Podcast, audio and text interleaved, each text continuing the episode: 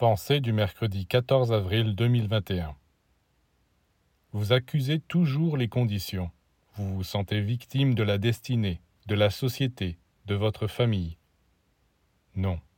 C'est vous qui, par votre attitude, avez consciemment ou inconsciemment choisi vos conditions actuelles d'existence.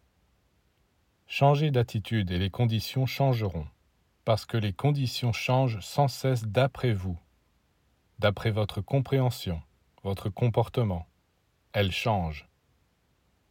Tant que vous pensez que ce sont les conditions extérieures matérielles qui sont déterminantes et que vous ne faites rien pour vous renforcer et vous améliorer vous-même, vous devez savoir que tous les malheurs vous attendent.